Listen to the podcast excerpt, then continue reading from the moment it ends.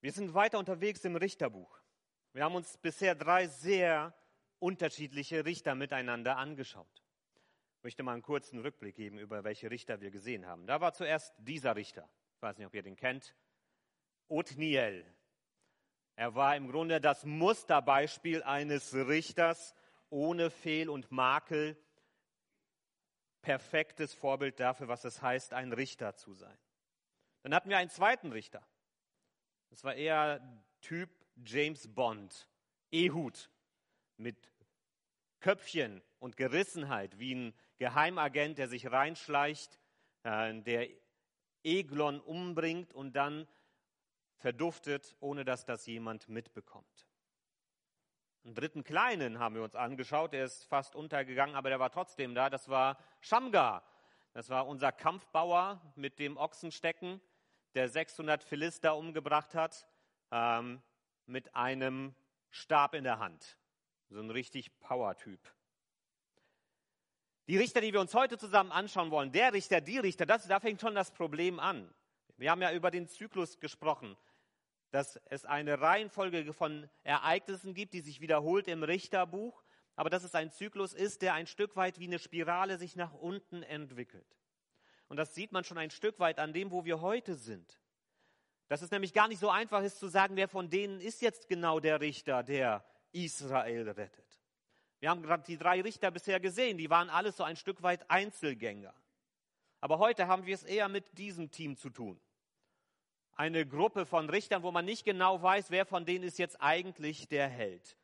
Und die haben alle drei, die wir heute anschauen werden, einen besonderen Anteil an der Befreiung Israels. Also im Grunde so eine Avengers-Gruppe, die zusammenwirkt, damit am Ende Israel befreit ist. Wir sind weiter unterwegs in unserer Predigtreihe, total frei und total lost, die Zeit der Richter. Die anderen Predigten könnt ihr gerne auf unserem YouTube-Kanal nachgucken, ähm, um dann auch den ganzen Zusammenhang zu bekommen. Und wir wollen uns heute eben mit Kapitel 4 beschäftigen. Richter Kapitel 4 mit einer besonderen Konstellation, wie erwähnt, von Richtern oder von Menschen, die dort zusammenwirken. Und ich möchte erst einmal am Anfang die ersten drei Verse lesen, äh, die uns eine Einleitung geben in das, was hier passieren wird. Und wenn ihr aufmerksam seid äh, und mithört, dann werdet ihr diesen Zyklus da drinnen auch erkennen können, der hier anfängt wieder. Kaum war Ehud gestorben, also der Richter, über den wir das letzte Mal hauptsächlich gehört haben, kaum war Ehud gestorben, taten die Israeliten schon wieder, was in den Augen des Herrn böse war. Der Herr aber lieferte sie Jabin aus, der war König von Kanaan und regierte in Hasor. Der Kommandant seines Heeres hieß Sisera und hatte sein Hauptquartier in Haroshet Goim. Die Israeliten schrien zum Herrn um Hilfe, denn Jabin, Jabin verfügte über 900 eiserne Streitwagen. 20 Jahre unterdrückte er die Israeliten mit Gewalt.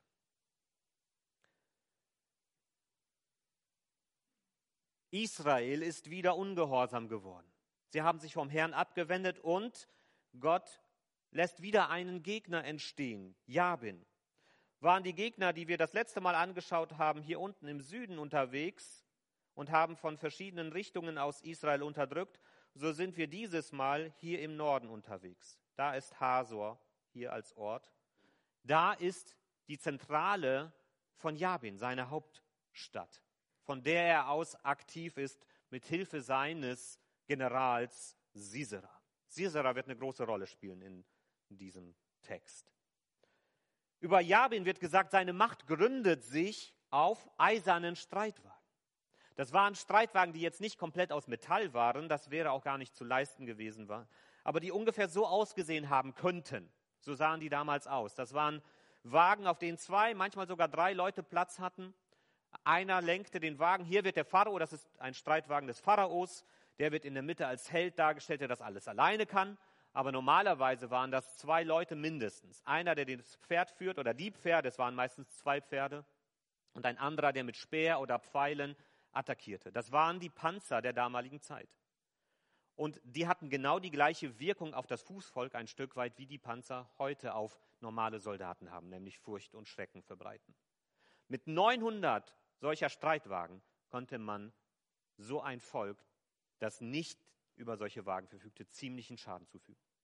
Äh, das war seine Macht. Gerade in der Tiefebene, wo wir hier im Norden dort sind, ähm, da waren Streitwagen eine riesige, ein riesiger Faktor im Krieg. Und wenn wir uns das jetzt also anschauen, diese ersten drei Verse, dann sehen wir, wir haben hier den Zyklus, wie er sich wieder abspielt. Israel ist untreu geworden, haben wir gesehen. Es gibt Fremdherrschaft 20 Jahre lang. Und Israel klagt zu Gott. Das heißt, hier erkennen wir diese drei Häkchen ziemlich deutlich. Das war auch bei Ehud noch ziemlich klar an diesem Punkt. Erst danach wurde es etwas komplizierter. Und so ist das auch hier. Auch hier wird es jetzt etwas undurchsichtiger, wie es da weitergeht. Und ich möchte den nächsten Abschnitt lesen, die Verse 4 bis 10, um uns dann in die eigentliche Geschichte auch mit hineinzuführen. Jetzt werden die Hauptpersonen eingeführt, die weiteren. Deborah war eine Prophetin, die mit Lapidot verheiratet war. Sie herrschte damals als Richterin über Israel. Ihren Amtssitz hatte sie unter der Deborah-Palme zwischen Rama und Bethel auf dem Gebirge Ephraim. Dorthin gingen die Israeliten, wenn ein Rechtsfall zu entscheiden war. Deborah ließ nun Barak zu sich rufen. Der war der Sohn des Abinoam und stammte aus Kedesh im Gebiet von Naphtali. Wichtig. Zu ihm sagte sie, ist es nicht so, dass der Herr, der Gott Israels, den Befehl gab, auf, zieh sofort zum Berg Tabor, führe zehntausend Mann aus Naphtali und Sebulon dorthin. Dann will ich dafür sorgen, dass der Kommandant Sisera dir entgegenzieht, mit Jabins Heer seinen Streitwagen und Truppen. Am Berg Kishon wirst du auf ihn treffen. Dann gebe ich, so sagt das Gott, ihn in deine Gewalt. Barak antwortete ihr, wenn du mit mir kommst, dann gehe ich. Wenn nicht, dann gehe ich nicht. Darauf sagte sie, ja, ich komme mit dir, nur sollst du wissen, du ziehst jetzt in die Schlacht, doch Ruhm wirst du auf diesem Weg nicht ernten. Der Herr wird Sisera in die Hand einer Frau geben. Dann stand Deborah auf und ging mit Barak nach Kedesh. Dort stellte Barak ein Heer zusammen. Zehntausend Mann aus Naphtali und Sebulun folgten ihm. Auch Deborah war dabei. Also, hier wird schon etwas komplizierter. Hier haben wir auf einmal zwei Hauptpersonen, die eine Rolle spielen. Deborah und Barak. Und ich möchte euch so ein bisschen hineinnehmen, mal in so einen Hintergrund, wie man als Ausleger jetzt mit so einem Text auch umgeht. Denn da bietet es sich an, dass man gewisse Fragen auch darin stellt. Das, was hier auffällt sofort, ist, wir haben es hier mit Deborah, die explizit als Richterin genannt wird, mit einer Frau zu tun. Der ersten und einzigen Frau als Richterin im Buch der Richter. Und sie wird auch als Prophetin eingeführt. Und dann ist die Frage, wie geht man damit um? Man kann jetzt dann diesen Text auf verschiedene Weise auch manchmal für sich selbst benutzen, für seine eigenen Ideen. Und da möchte ich vorwarnen dass wir zu viel in einen Text hineinlesen oder versuchen, den Text für unsere eigenen Zwecke mit zu verwenden. Es würde sich anbieten, diesen Text feministisch zu lesen. Jawohl, endlich eine Frau in der Hauptrolle, die zeigt den Männern so richtig und dann wird auch alles gut, weil Gott hier eine Frau beruft. Das ist aber nicht das, was der Text hier sagt noch funktioniert eine antifeministische Erklärung so als Gegengewicht zu sagen, da sieht man, wie verlottert die Zeit damals war, dass sogar Frauen Verantwortung getragen haben. Das ist bestimmt nicht das, was Gott sich gedacht hat. Beides wäre ein Missbrauch des Textes. Ich finde es spannend, sich einfach auf den Text so einzulassen, wie wir ihn hier erleben. Wir müssen den Text im Zusammenhang seiner Zeit auslegen, wie es damals üblich gewesen ist, und erst dann kriegt er auch seine Bedeutung. Und damals war die Rollenverteilung an sich ziemlich klar auf einer groben Ebene. Der Mann ist der, der nach außen wirkt, und die Frau ist die, die zu Hause und im Umfeld des Hauses wirkt. Aber wenn wir das vor, dem, vor Augen haben, dann fällt hier auf, Gott hat hier tatsächlich eine Frau als Prophetin und Richterin berufen. Das hat er getan. Das ist auch kein Unglück, Das wird hier nicht als negativ beschrieben. Es wird sehr stark gerade im hebräischen Text betont, mit ganz vielen äh, femininen Ausdrücken, dass hier eine Frau am Anfang eine Rolle spielt. Das wird sehr hervorgehoben, aber es wird nicht negativ, aber auch nicht überpositiv bewertet, als endlich zeigt es eine Mal, wie es läuft, sondern es ist eine Tatsache. Und das Interessante ist, im Alten Testament begegnen uns auch an anderen Stellen Prophetinnen, auch bei der, in der Königszeit. Und im Neuen Testament auch. In der Apostelgeschichte zum Beispiel. Und in 1. Korinther 11 wird davon geredet, dass Frauen im Gottesdienst prophetisch reden können. Das heißt, ja, Gott durchbricht hier ein Stück weit eine starre Rollenverteilung, die er sich so auch nicht gedacht hat, dass man quasi Frauen in einen abgegrenzten Bereich eingrenzt. Der Mann kommt hier auch nur gemischt davon.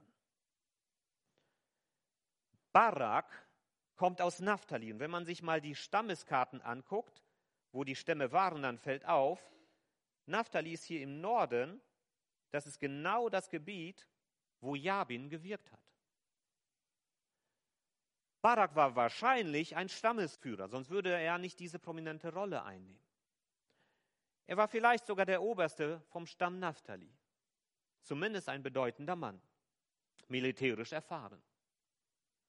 Wo war Barak in diesen letzten Jahren, als Jabin das Volk so unterdrückt hat? Hat er seine Rolle nicht wahrgenommen?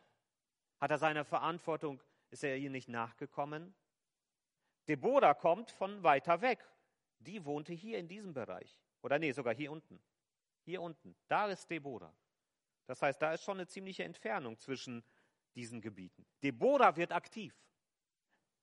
Barak muss erst aktiviert werden, ist nicht von sich aus aktiv, ist auffällig. Und wir sehen auch in dem Text, Barak wirkt unsicher, er traut seiner Berufung nicht ganz. Er macht sich hier in diesem Text abhängig von Deborah. Er sagt, wenn du mit mir kommst, dann gehe ich, wenn nicht, gehe ich nicht. Er traut dieser Berufung nicht so ganz. Und das kostet ihn am Ende den Ruhm des Sieges. Er wird den Ruhm für den Sieg über Sisera und Jabin nicht so ernten, wie er es hätte gekonnt. Das sagt Deborah hier auch ganz offen. Du ziehst in die Schlacht, doch Ruhm wirst du auf diesem Weg nicht ernten. Der Herr wird Sisera in die Hand einer Frau geben. Aber eben das eignet sich trotzdem nicht, um zu sagen, endlich eine Frau, die ist richtig Mann und der Mann, der irgendwie so schwach im Hintergrund wirkt, ähm, passt nicht, trotzdem nicht so ganz. Denn Deborah in, auf der anderen Seite ist auch als Person sehr interessant, dass sie sich zurücknimmt. Sie ist Richterin und sie ist die einzige, die als Richterin so beschrieben wird, wie wir heute von Richtern denken, als Rechtssprecherin. Sie ist kein Warlord, sie ist kein Kriegsmann,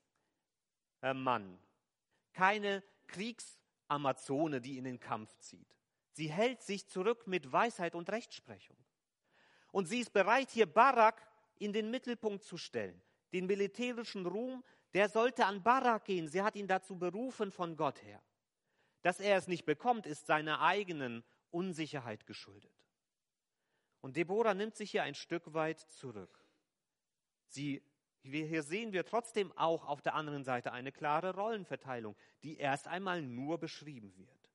Und Deborah gibt Barak die Chance zu glänzen, aber spart auch nicht mit deutlichen Worten ihm gegenüber, als er diese Chance ausschlägt.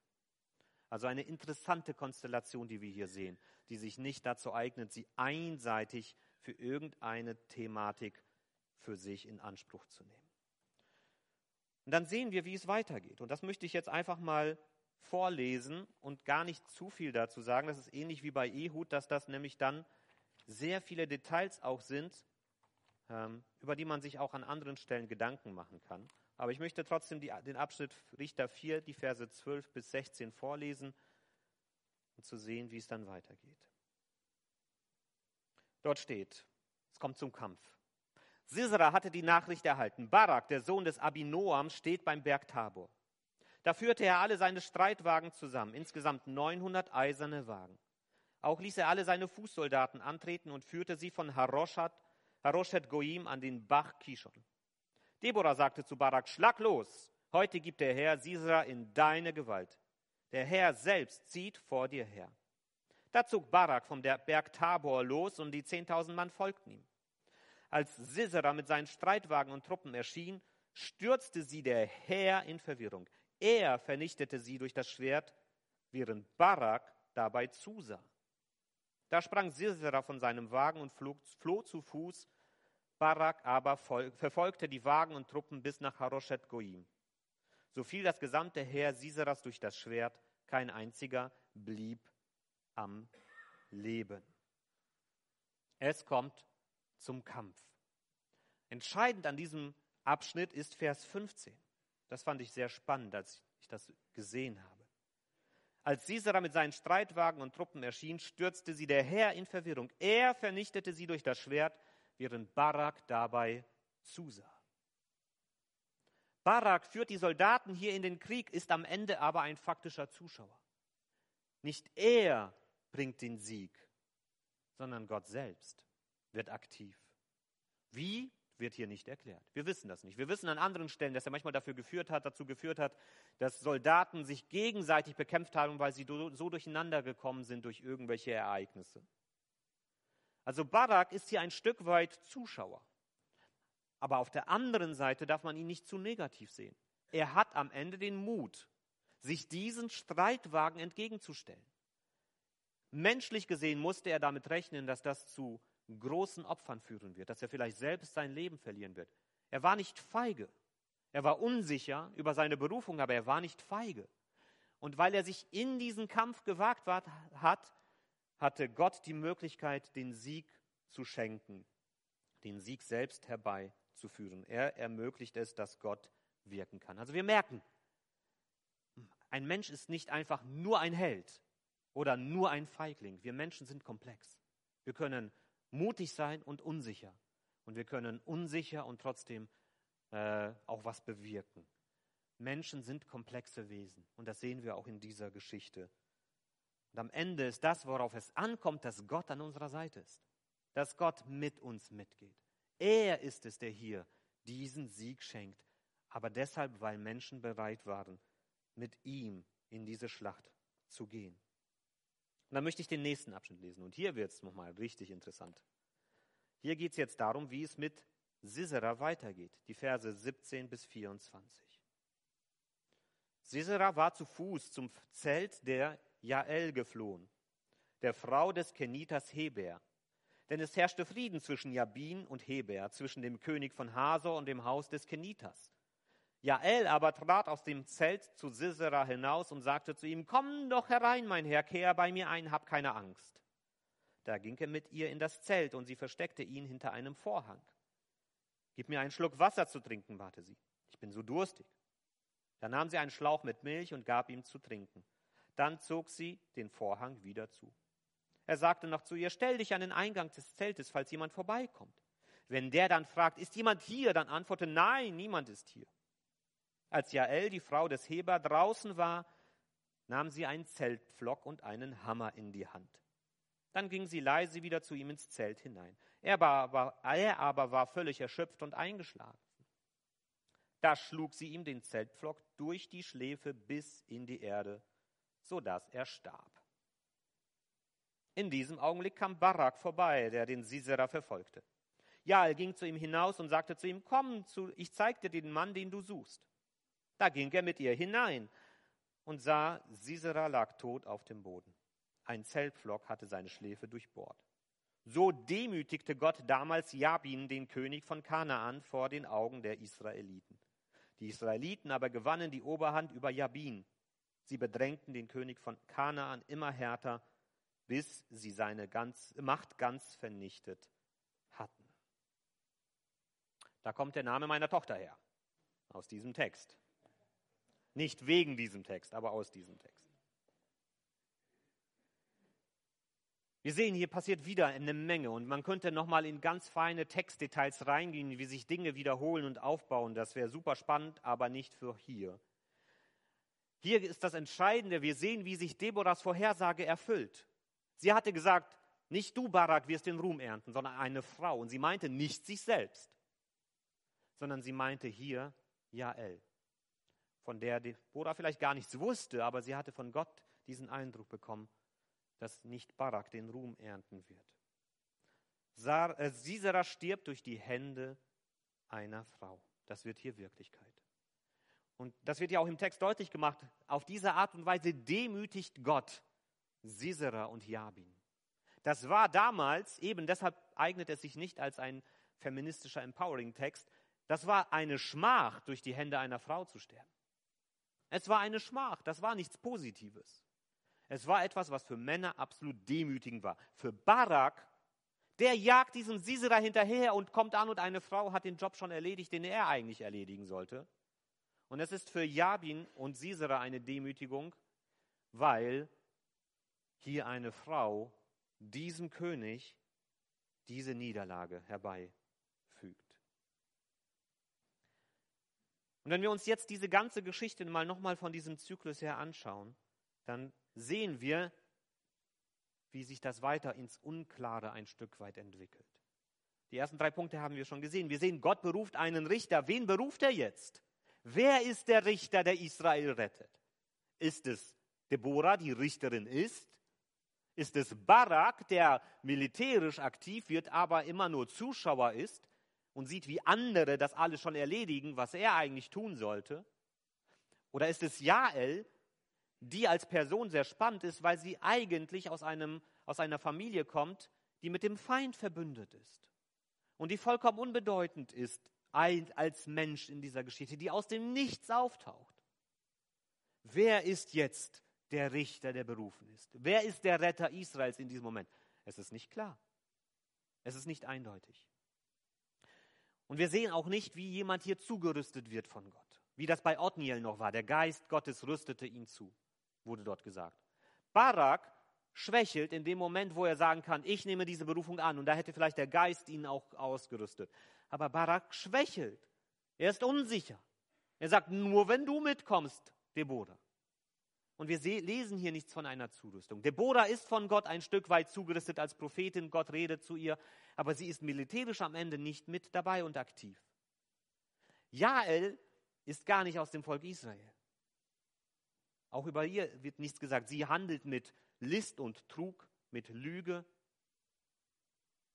Es ist nicht klar, wer hier von Gott für diese Aufgabe zugerüstet worden ist. Und doch erreicht Gott sein Ziel. Wir lesen das Schicksal der Feinde, dass sie besiegt werden, dass Israel befreit wird. Und am Ende, es kommt noch ein Lied der Deborah, das ist auch sehr interessant, das lassen wir aber aus. Aber am Ende dieses Liedes wird dann eben gesagt, dass das Land wieder Frieden hat. Dass wieder eine Generation Ruhe eintritt. Gott kommt zu seinem Ziel. Das wiederholt sich immer wieder. Aber gewisse Dinge werden unklarer. Und es wird die nächsten Male immer deutlicher, dass selbst die Leiter und Verantwortlichen nicht dem entsprechen, was Gott sich eigentlich gewünscht hat und gedacht hat. Der Zyklus geht weiter und der Trend zeigt nach unten. Was machen wir jetzt damit? Drei Gedanken. Das erste ist, das wird immer wieder bleiben. Immer wieder bleiben. Und das ist etwas, was uns ermutigen und stärken und Mut machen darf. Gott steht treu zu seinem Volk. Gott steht treu zu seinem Volk, auch wenn es nicht immer treu zu ihm steht. Gott hat sein Volk nicht aufgegeben, auch wenn sie ihm immer wieder abtrünnig geworden sind. Das beschreiben auch David im Psalm 3, den wir heute gelesen haben, wo er berichtet davon, wie er von seinem eigenen Sohn verraten wird und wie er erlebt, wie wie da ganz viel um ihn herum passiert, aber er gibt diese Hoffnung auf die Treue Gottes nicht auf. Das ist das Entscheidende. Das Vertrauen darauf, dass Gott treu zu uns steht und dass er uns nicht aufgibt. David hat das erlebt. Das Volk Israel hat es erlebt und wir dürfen das auch als Gemeinde erleben. Es gibt christliche Gemeinschaft seit 2000 Jahren. Über alle Verfolgungen über alle Kämpfe, über alles auch streiten, über alles hinweg.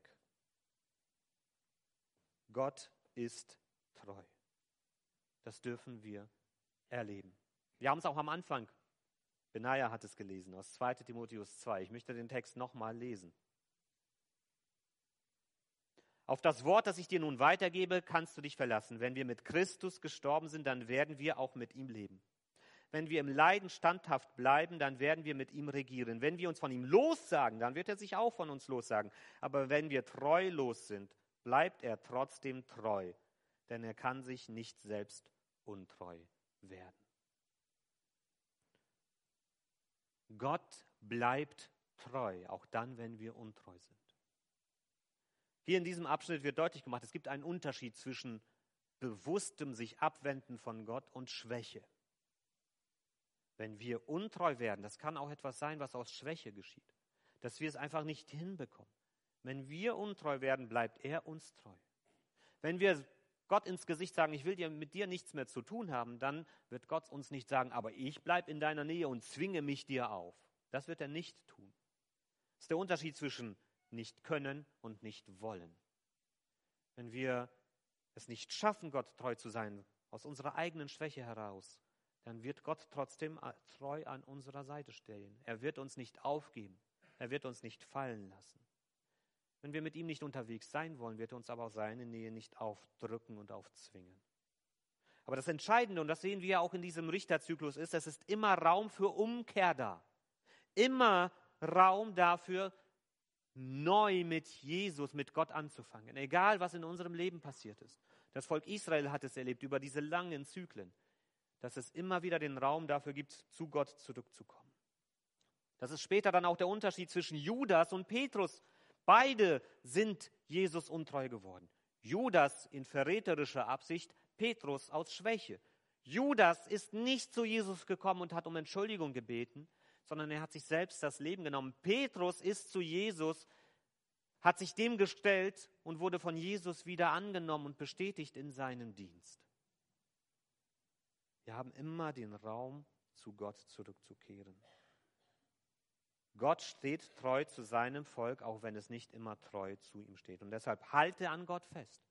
Das möchte ich dir zurufen. Halte fest an ihm, auch wenn die Zeiten schwierig sind, auch wenn es manchmal nicht einfach ist zu wissen, was jetzt gerade gut und richtig ist, was Gott eigentlich von mir möchte. Halte an ihm fest. Und auf der anderen Seite, lass dich nicht entmutigen, wenn du stolperst. Lass dich nicht entmutigen, wenn du merkst, ich kriege das nicht so hin, wie ich das eigentlich gerne hätte, wie Gott das vielleicht auch gerne sehen würde. Lass dich davon nicht aufhalten. Sag nicht, ach, dann macht das gar keinen Sinn, dann lass ich das ganz. Nein, bleib dran. Steh immer wieder auf, wenn du stolperst und ergreife Gottes ausgestreckte Hand. Gott streckt seine Hand immer wieder zu dir aus und du kannst sie ergreifen. Er bleibt treu, auch wenn wir untreu werden, wenn wir stolpern, wenn wir stürzen. Das Zweite ist, wenn Gott dich beruft, dann schreck nicht zurück. Wenn Gott dich beruft, dann schreck nicht zurück. Barak erlebt eine klare Berufung Gottes durch eine erfahrene und bewährte Dienerin. Sie war bekannt, jeder wusste, wer sie ist, jeder wusste, dass sie im Namen Gottes unterwegs ist. Aber er schreckt zurück und verliert dadurch. Auch andere große Männer haben vor Berufung zurückgeschreckt. Mose hat gesagt, schick doch jemand anderen und kriegt dann Aaron an die Seite, aber er geht dann und lässt sich darauf ein. Jeremia sagt, ich bin zu jung und Gott sagt, das soll daran nicht scheitern. Selbst Jesus im Garten Gethsemane hat einen Moment der Schwäche, wo er sagt, lass diesen Kelch an mir vorübergehen, aber wo er dann doch sagt, nein, aber dein Wille soll geschehen. Wenn Gott uns direkt oder durch andere Menschen in eine Aufgabe beruft, dann kann uns diese Aufgabe vielleicht im ersten Moment überfordern. Dann denken wir, oh, das packe ich nie. Das schaffe ich nie. Aber wir haben es bei Ehud gesehen, es kommt nicht auf deine Möglichkeiten an, nicht auf deine Fähigkeiten am Ende, sondern vor allem erstmal auf deine Bereitschaft, dich Gott treu zur Verfügung zu stellen. Gott zu sagen, hier bin ich, auch wenn ich nicht weiß, wie das gehen soll. Gott wird uns zur Mitarbeit nicht zwingen, aber er lädt uns ein. Und er kennt die Situationen und er kennt deine Gaben, er kennt deine Möglichkeiten. Und vielleicht würde er uns manchem von uns mehr und Größeres gerne erleben lassen aber dann stehen wir uns vielleicht auch selbst manchmal im Weg und bleiben hinter dem zurück, was Gott uns versprechen will. Lass dich nicht erschrecken vor einer Aufgabe. sondern lass dich manchmal hineinstellen, auch in etwas, wo du denkst, ich weiß nicht, ob ich das packe. Wie beruft Gott? Woher weiß ich, dass Gott mich beruft? Das kann ich dir nicht genau eindeutig sagen. Das ist bei jedem einzigartig. Es gibt die direkte Ansprache, dass Gott direkt beruft. Aber es gibt auch die Möglichkeit, dass Gott durch andere Menschen beruft, zum Beispiel in der Gemeinde. Verantwortliche, die mit Gott schon lange unterwegs sind, die auch dafür beten, wen kann man in diese Aufgabe berufen, die sich Gedanken über sowas machen, wie wir auch gerade als Gemeindeleitung in diesem Prozess sind, uns Gedanken darüber zu machen, wen kann man auch mit hineinnehmen in Verantwortung. Und dass man sich von denen berufen lässt, dass man vertraut, dass Gott da auch wirkt und spricht. Natürlich muss das jeder am Ende gründlich abwägen und prüfen. Aber schreck nicht vor dieser Aufgabe zurück, einfach weil du das Gefühl hast, ich pack das nicht, sondern lass dich herausfordern das, und glaube daran, dass Gott da ist und dir die Kraft schenkt, die du dafür brauchst. Wenn Gott dich ruft, dann schreck nicht zurück. Und das Dritte ist, Gottes Hilfe kommt manchmal aus unerwarteter Richtung. Gottes Hilfe kommt manchmal aus unerwarteter Richtung. Nicht die Prophetin und die Richterin bringt den Sieg und auch nicht der Kriegsherr, sondern wie wir gesehen haben, eine völlig unbedeutende Frau, die zu einem Stamm gehört, der mit dem Feind zusammenarbeitet. Dahin führt Gott Sisera und dort erwartet ihn sein Tod. Gott findet Mittel, Wege und Personen, um zu seinem Ziel zu kommen. Und manchmal auch völlig unerwartet.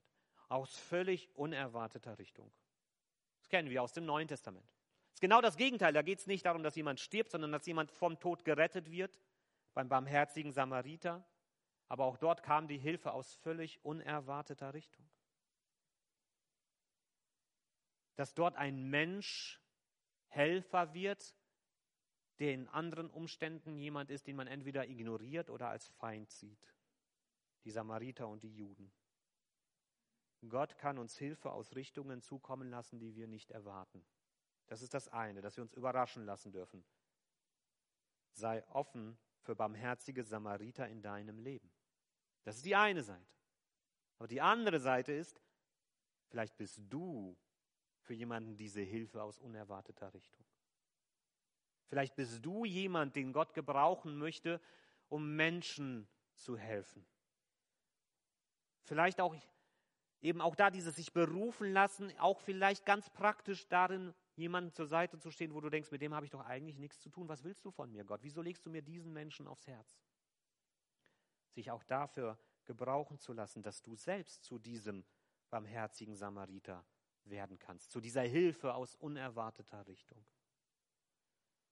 Deshalb sei offen dafür, ein barmherziger Samariter im Leben anderer zu sein. Ich möchte dich nicht ermutigen, eine Jael im Leben anderer zu sein, das wäre vielleicht eben nicht genau das, was wir als Schlussfolgerung aus diesem Text ziehen wollen. Aber deshalb eben dieser, ich finde das so spannend, dass das genau in dieses gleiche Muster hineingreift. Dass Gott Hilfe aus unerwarteter Richtung zukommen lässt. Und dass du vielleicht genau diese Person bist, aus deren Richtung Hilfe kommen darf für Menschen, die das nie erwartet hätten. Von daher, Gott ist treu und wir dürfen auf seine Treue uns auf seine Treue vertrauen. Wenn Gott dich beruft, dann schreck nicht zurück und Gottes Hilfe kommt manchmal aus unerwarteter Richtung. Amen. Lasst uns diesen Gott anbeten mit Liedern, die wir hier gleich miteinander singen wollen. Lasst uns ihm wirklich auch Lob und Dank bringen, aber auch ins Gebet mit ihm gehen, auch im Stillen, einfach mit Gott reden. Die Möglichkeit ist jetzt da.